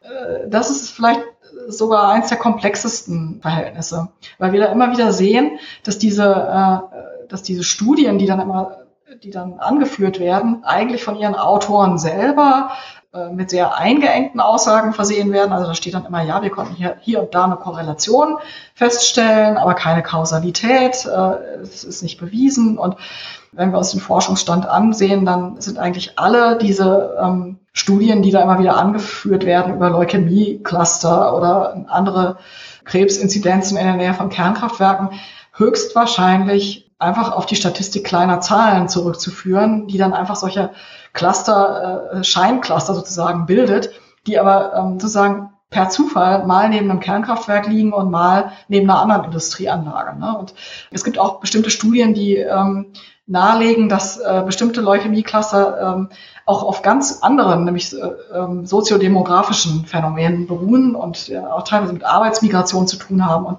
äh, gar nichts mit diesen kerntechnischen Anlagen, die da in der Gegend stehen. Das heißt, man kann äh, auch diese Fälle diskutieren. Es ist aber ein extrem mythenumwobenes äh, Feld. Also man hört immer wieder, also ich habe hab diese Diskussion schon unzählige Male äh, geführt äh, im Zusammenhang mit Kernkraftwerken im Normalbetrieb. Ähm, das, das ist eben auch teilweise so eine Art ja, Katechismus, der dann da gebetet wird. Ne? Da wird einfach gesagt, das ist so. Ne? Also Kernkraftwerke sind gefährlich, weil Niedrigstrahlung gefährlich ist, ne? in jeder, jedweder Dosis. Und dann kann man immer anführen, naja, also so ein, äh, so ein Kernkraftwerk wie ISA 2, das äh, trägt zur ähm, Dosis der Bevölkerung, die da drumherum lebt, zu irgendwie einem Zweitausendstel bei und der Rest ist äh, Strahlung aus natürlichen Quellen. Äh, wie wollt ihr denn jetzt beweisen, dass nur ausgerechnet das Kernkraftwerk mit diesem ein Zweitausendstel jetzt zu dieser Krebserkrankung beigetragen hat? Ne? Das ist natürlich nach vernünftiger Erwägung ist es völlig absurd, das anzunehmen. Gleichwohl gibt es immer wieder Menschen, mit denen ich gesprochen habe, die gesagt haben, meine Schwester oder mein Vater, ähm, die sind da in der Nähe und die sind an Krebs erkrankt und das ist deswegen. Ne? Und diese, ähm, diesen persönlichen Erfahrungsraum wird man niemals mit dieser sehr kühlen, ähm, statistisch, scientistischen ne, Sichtweise irgendwie ähm, verändern können, ne? weil das betrifft äh, persönliche Erfahrungen von Menschen. Das hat mir mal der behandelnde Arzt meiner Mutter erklärt, die an Krebs gestorben ist Menschen suchen Ursachen. Also Menschen, äh, gerade Angehörige von Krebspatienten, kommen unheimlich schwer klar mit der banalen mit dem Tatsache, Zufall, nicht? Mit dem dass Zufall. der Krebs ein Zufall war, sondern die suchen hm. dann Gründe. Entweder äh, und dann sagen sie, aber die hat doch gar nicht geraucht und gar nichts und hat mal gesund gelebt, wie meine Mutter ja auch. Ne? Meine Mutter war so öko und trotzdem hatte sie ein Lymphom. Ne? Und dann suchen die Leute Gründe und wenn, wenn sie dann im persönlichen Umfeld äh, des Patienten das nicht finden, dann ist es womöglich das Kernkraftwerk. Und das alleine. Ja, wir kennen das, wir kennen das aus allen möglichen Bereichen. Ne? Wir kennen das aus den Bereichen der Mobilfunksender und was sie wollen. Sie haben Leute, da wird ein Mobilfunksender aufgestellt und Richtig. sie behaupten, sie können danach nicht mehr schlafen. Ich habe so ein Gerichtsurteil, ein lustiges, aus Salzburg, aus Österreich. Das war sogar eine ORF-Redakteurin. Da wurde ein Mobilfunksender aufgestellt und sie hat dann gesagt, sie konnte nicht mehr schlafen danach. Und hat dann so eine Gerichtsverhandlung angestrebt. Und in der Verhandlung hat dann der Mobilfunkbetreiber ihr nachgewiesen, dass über den Zeitraum, den sie genannt hat, das nicht einmal eingeschalten war. Das heißt, es ist mhm. nur die Antenne gestanden, aber es ist nicht einmal in Betrieb gewesen. Ich glaube, wir haben viele solcher psychologischen Phänomene und solcher Attributionsprobleme, die man ganz schwer offensichtlich rational diskutieren kann. Ich, äh, ja, so ist es und ich will das auch gar nicht denunzieren, weil ähm, äh, erstaunlicherweise habe ich solche Leute sogar in Kernkraftwerken kennengelernt. Ne? Also ich habe Leute äh, getroffen, die gesagt haben, ja, ich arbeite hier aber um ehrlich zu sein, ich gehe ungern in den Kontrollbereich. Also wenn äh, zum, zum Glück habe ich hier einen Job, äh, der mich nur selten in den Kontrollbereich führt und ich bin auch froh drum. Also das habe ich auch erlebt, äh, sowohl in der Ukraine Aber dann auf den Hof gehen und, und, und auf den Hof gehen und rauchen, oder? Womöglich auch das, ja. Aber ich fand es doch sehr interessant, dass offensichtlich es gibt ähm, beim kleinen Anteil von Leuten, sogar die in der Industrie selber mhm. arbeiten, so ein Residuum an Misstrauen. Es könnte ja doch vielleicht was dran sein an dieser Linear No Threshold Theory zum Beispiel, ne? dass also einfach äh, Strahlung in jedweder Dosis und sei sie noch so klein, linear äh, nachweisbar schädlich ist. Ne? Und ähm, da, da gibt es ja eine riesige Diskussion, da wird äh, gerne auch angeführt, na ja, die internationale Strahlenschutzorganisation, die richtet sich mit ihren Grenzwertbildungen äh, de facto nach der LNT, nach dieser nach dieser ähm, Theorie, dass äh, jede zusätzliche Strahlung zu vermeiden sei. Richtig, das ist so. Das hat aber vor allen Dingen auch damit zu tun, ähm, dass internationale Organisationen, wenn die Grenzwerte setzen, immer extrem konservativ vorgehen und erst warten, bis wirklich eine eindeutige Widerlegung der LNT in mhm. diesem Falle. Also man möchte auf die, man möchte auf die vorsichtigere Seite Richtig. irren sozusagen. Ja, das ist auch die, äh, eigentlich ist das auch die Funktion von solchen Strahlenschutznormen, dass man äh, sagt, man ist auf jeden Fall auf der sicheren Seite, auf der man, man kalkuliert die mit extremen Sicherheitsmargen. Das, das habe ich auch selber erlebt. Äh, in den Kernkraftwerken werden nochmal auf die gesetzlichen Sicherheitsmargen werden nochmal meistens betriebliche oben drauf gelegt, sodass man dann ähm, zum Beispiel bei der erlaubten Schichtdosis während der Revision liegt man nochmal unter der äh, gesetzlich erlaubten Dosis, ganz einfach, um, ähm, um das Risiko so gering wie möglich zu halten. Ne? Das, das haben die schon das ist äh, ziemlich hochentwickelte äh, Prozeduren. Die kosten natürlich Geld, weil jeder, jeder strenge Grenzwert bedeutet, dass man mehr Ausrüstung, mehr Arbeitszeit, mehr Organisationsaufwand braucht, um eine bestimmte Aufgabe zu erfüllen, äh, die man äh, bei, einem höher, bei einem höher liegenden Grenzwert äh, einfacher erledigen könnte. Das habe ich auch sehr schön sehr am eigenen Leibe erlebt. Ich habe mal ein Strahlenschutzpraktikum gemacht, wo ich dann auch meinem Team da in sehr heißen Bereichen eingesetzt war. Und dann, äh, da konnte ich auch lernen, was für ein irrsinniger Aufwand getrieben wird, um die Dosis für die Arbeiter klein zu halten. Und das alles macht die Kernenergie teuer, aber nicht unmöglich. Ne? Also das kann man so sagen. Man, man kann auch mit einer LNT-orientierten Strahlenschutzgesetzgebung ein Kernkraftwerk betreiben. Es ist nur alles etwas umständlicher. Es ist aber äh, sicherlich kein Argument, das Kernkraftwerk vom Netz zu nehmen, würde ich, würde ich jetzt mal sagen. Da, wenn ich, wenn ich so eine, so eine, so eine, so eine Meta-Betrachtung mitnehmen würde, das ist auch irgendwie so ein, so ein, so ein durchgehendes Thema in meinem Podcast, wir leben halt in einer Gesellschaft, die eine ungeheure Komplexität erreicht hat, eine, eine Mischung aus gesellschaftlicher wie technischer Komplexität. Das macht Entscheidungen, die meisten Entscheidungen grundsätzlich nicht einfach. Also ganz selten gibt es Entscheidungen, wo ich sagen kann, das ist richtig, das ist falsch. In sehr vielen Fragen, wo Technik eine Rolle spielt, ist es eine Abwägungsfrage, Vorteile, Nachteile, Opportunitätskosten. Opportunitätskosten ist nicht im finanziellen Sinne, sondern im Sinne von, wenn ich das nicht mache, was ist die Alternative, was mache ich stattdessen und so weiter. Wir kennen sehr häufig, glaube ich, und das macht mir etwas Sorgen, dass wir in unseren Gesellschaften große Schwierigkeiten haben, mit dieser Art von Fragestellungen umzugehen. Das stimmt. Das, äh, äh, das würde ich. Nicht nur bei der Kernkraft, sondern bei allen ja, möglichen Vergleichbaren. Das, das ja. würde, ich, äh, würde ich auch so sehen. Ähm, sehr oft wird nämlich eben schon, schon allein beim Umgehen mit Risiko wird letzten Endes in Risikobildern diskutiert. Also man, weil die Berechnung eines Risikos ist eben so komplex, beziehungsweise diese Zahlen sind eben dann so abstrakt und auch so klein. Ne? Also wenn, wenn ich hingehe und sage, naja, diese Anlage hat hier das Risiko von einem, äh, von irgendwie 3,4 mal 10 hoch minus 6 Reaktorbetriebsjahren, so, so einen großen Unfall zu erleiden oder eine Kernschmelze zu erleiden, da kann natürlich keiner da draußen im Land irgendwas mit anfangen. Aber die Chernobyl-Series von HBO, die haben alle gesehen. Ne? Und da sehen die, wie ein Reaktor in die Luft fliegt. Und dann sehen die, was mit den Menschen passiert. Und das ist der Punkt, worüber die Leute nachdenken.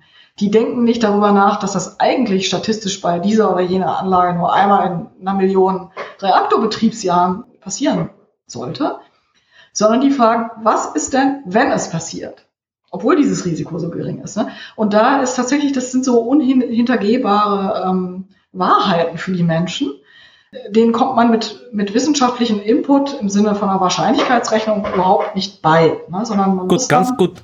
Man, man muss dann tatsächlich versuchen, andere Wege zu gehen und äh, tatsächlich dann zu erklären, wie, äh, und, die, die Mühe muss man sich dann allerdings machen und sagen, ja, ähm, äh, da, da muss man erklären, auf welchem Wege ist es denn zum Unfall von Tschernobyl gekommen. Und dann muss man abwägen, auf welchem Wege, also ist dieser Weg möglich bei uns. Und wenn man zu dem Schluss kommt, dieser Weg ist mit wirklich nach menschlichem Ermessen ausschließbar, dann muss man ähm, die Akzeptanz dann auch einfordern, sozusagen. Es ist ja der Hinweis, das war das, was ich am Anfang über Risiko gesagt habe. Es ist der Hinweis vielleicht der Bevölkerung, ja, aber was, wenn es passiert, zu sagen, die Frage ist ja nicht falsch, weil, we- weil wenn das eintretende Risiko ein existenzielles wäre und wenn ich sage, das eintretende Risiko zerstört quasi jetzt äh, riesige Gebiete oder, oder, die, oder gar, gar die Welt, dann ist das ja eine berechtigte Frage. Es ist, ein, es ein, ein, ein, eine Risikoklasse, die eine solche Auswirkung hat. Das Problem ist nur, wir haben ja mit den derzeitigen Eingriffen in unsere Ökosysteme, durch das, was wir aktuell tun, sind wir ja genau auf diesem Weg dorthin. Wir sind auf dem Weg dorthin, aber es ist immer noch viel zu abstrakt, um den Leuten richtig einzuheizen, glaube ich. Ne? Weil ähm, es gibt eben nach wie vor äh, von bestimmten Risikogebieten, die zum Beispiel nicht flutsicher sind oder die nah an Küsten liegen oder so, äh, gibt es doch allzu viele äh, Gebiete in unserem Sprachraum, die sich sehr sicher fühlen können. Ne? Und die nach wie vor sind wir immer noch in einer gemäßigten Klimazone. Okay, wir haben mal ähm, einen sehr, sehr heißen Sommer und da sterben auch etliche alte Leute an Dehydrierung. Aber das ist schnell wieder vergessen. Ne? Während die Angst, man müsse äh, sozusagen sich von einer Minute auf die andere mit ein paar Koffern in sein Auto setzen und sein Haus verlassen, die, äh, die, die wirkt viel konkreter. Ne? Und der Klimawandel, der zeigt uns so ein Angstszenario nicht. Ne? So schleichend, nicht? Das, So schleichend. ähm, das ist schleichend. Man könnte den Leuten allerdings mal sagen, naja, überlegt euch einfach mal, wie es ist, äh, eine Woche mit einer abs- absolut rationierten Menge an Wasser auszukommen. Das könnte in Zukunft in den Sommern euch äh, passieren. Das ist äußerst unangenehm für das, für das eigene Wohlbefinden. Ähm, ganz zu schweigen von Durst- oder Hungergefühlen, äh, die, die in anderen Krisenregionen damit sogar einhergehen. Ne? Und ähm, da, das ist noch zu wenig konkret. Und jetzt kommen wir aber dann in so eine, ja, in so eine Diskussionszone. Bringt man die Leute zum Umdenken und zum anders Handeln, indem man sie erschreckt mit Angst? Mhm, mhm, Ne? mhm. Äh, man, man kann ja vordergründig sagen, hm, bei der Kerntechnik hat das doch super funktioniert. Man hat den Deutschen super viel Angst gemacht. Dann gab es auch Katastrophen, die man als ähm, Beleg herhalten konnte. Man kann die Tschernobyl-Toten als Beleg herhalten und heranziehen. Äh, und äh, das äh, ist aus Sicht der Anti-AKW-Bewegung sehr erfolgreich im deutschen Atomausstieg geendet. So kann man das mit dem Klima jetzt genauso machen. Und ich glaube, in, in jedem Falle ist das, ist es falsch. Weil äh, bei der Kernenergie hat das geklappt. Aus einem ganz einfachen Grunde. Man hat den Leuten nämlich gesagt, auf die Kernenergie können wir verzichten, weil es gibt ja so Mhm. viele andere gute Arten, mit Mhm. denen man Strom produzieren kann. Und was können denn diese Dinger? Die, äh, das ist eine sehr umständliche Art, Wasser heiß zu machen und außer Strom produzieren können die ja nichts. Ne? Und damit war die Kernenergie ähm, aus dem Rennen, ne? weil man sagte, wir haben ja Alternativen. Wenn man jetzt den Leuten sagt, tja, jetzt äh, steht der Klimawandel vor der Tür und du musst auf dein Auto verzichten, da sehen die Leute das schon ganz anders. Auch wenn man ihnen sagt, naja, es gibt ein gewisses, sehr, sehr geringes, äh, ungefähr auf dem Level eines Kernkraftwerks äh, im Normalbetrieb Strahlungsrisiko aus deinem Handy. Würdest du denn auf dein Handy verzichten? Dann sagen auch die meisten, nö, auf das verzichte ich nicht, obwohl ich aufs Kernkraftwerk gerne verzichte. Und daran sieht man, die Menschen verzichten aus Angst vor einer Technologie nur dann, wenn sie sie für ersetzbar halten.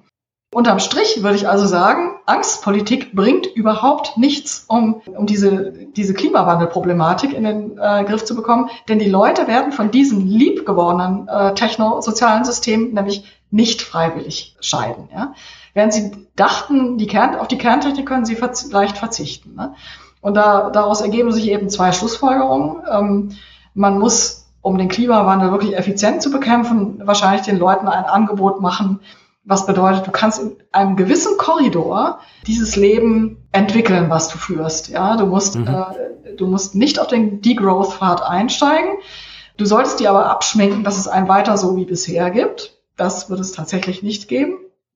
Aber wir machen dir ein Angebot, dass es einigermaßen komfortabel ausgeht. Ja, und genau dieselbe Nachricht geht eigentlich auch an die, an die Proponenten der Kernenergie. Ne? Die sollten sich überlegen, äh, können die Kisten denn eigentlich noch was anderes als Strom produzieren? Ja, und das können sie natürlich. Ne? Die können auch Städte mit Wärme versorgen und ähm, wenn man schlaue Reaktorkonzepte hat, können die auch medizinische Radioisotope nebenbei produzieren und alles mögliche andere auch. Ne?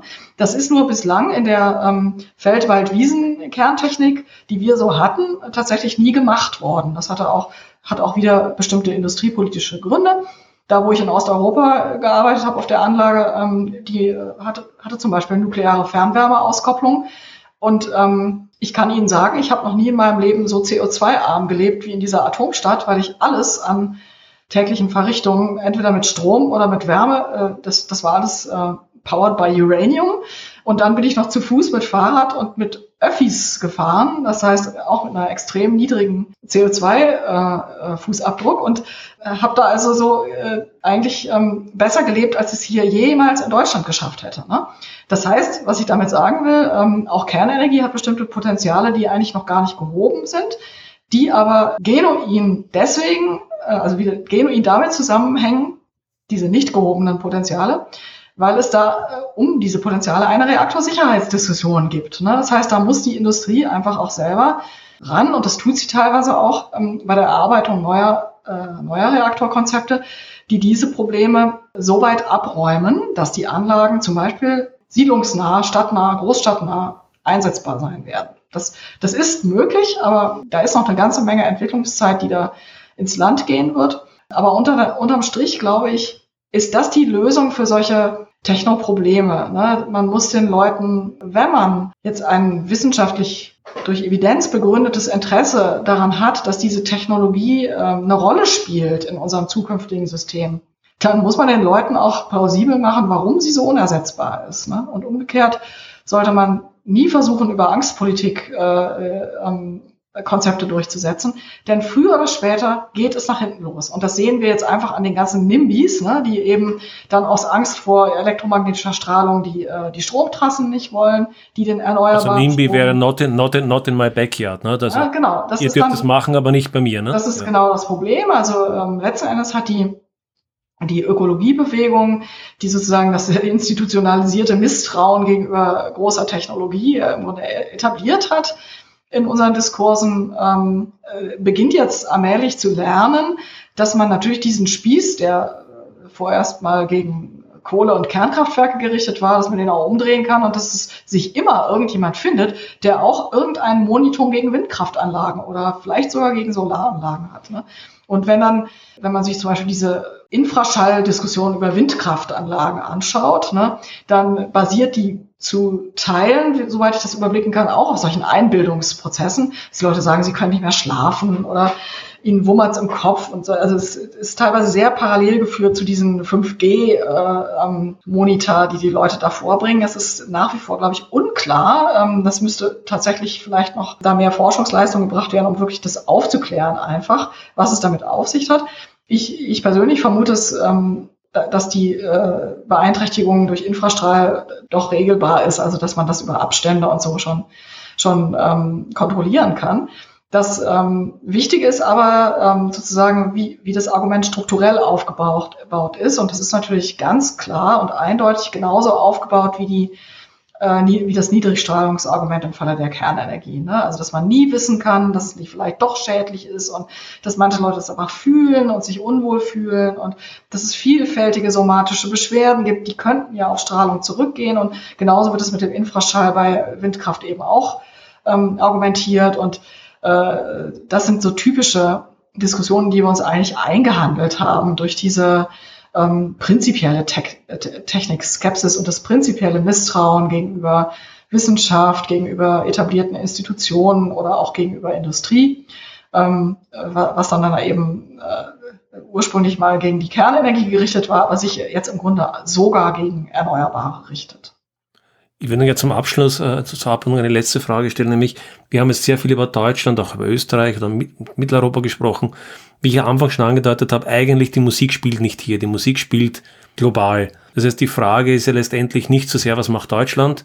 Mein Bauchgefühl ist, dass Deutschland nach Österreich in den nächsten Jahren sehr, sehr viel Geld in eine vermeintliche Energiewende stecken wird, die sich als nicht sehr erfolgreich herausstellen wird. Das heißt, wir werden wahrscheinlich viel Geld dafür bezahlen. Deutschland, glaube ich, hat das zusätzliche Risiko, dass sie eigentlich Industrie, Industrien haben, die in der Lage wären, wahrscheinlich zu den Industrien, der die zu den besten der Welt gehören, die Kernkraftwerke beispielsweise bauen könnten, das aber nicht mehr tun. Die Frage ist aber, was bedeutet es für China, für Indien, für Afrika? Weil in China zum Beispiel hat man, habe ich den Eindruck, dass China auf einer sehr breiten Basis ihre Energieproduktion umstellen will oder umstellen wird also mit allen möglichen Quellen von, von, von, von Wind, Solar über Kernkraft, aber eben nicht deutsche Kernkraftwerke, sondern vielleicht russische oder eigengebaute oder ähnliches. Wie sehen Sie die Situation global in kurzen Worten? Auch ja, die Zukunft ist, gedacht. Global ist es wirklich so, wie Sie das so andeuten. Ähm, die Welt äh, läuft einfach weiter und die kümmert sich auch nicht groß um die Befindlichkeiten der, ähm, der Deutschen. Ja, das ist also das Beispiel China ist ähm, eigentlich sehr gut. Die Chinesen nehmen einfach alles äh, an Technologie und entwickeln das, was ihnen die Zielerreichung verspricht. Ne, wenn die sagen, wir wollen bis 2060 CO2-frei sein und da eine große Rolle spielt die Kernenergie und das ist dann zu, zunehmend äh, im Lande entwickelte Kernenergie. Bis, bislang haben sie vor allen Dingen russische und vereinzelt auch europäische Anlagen gebaut.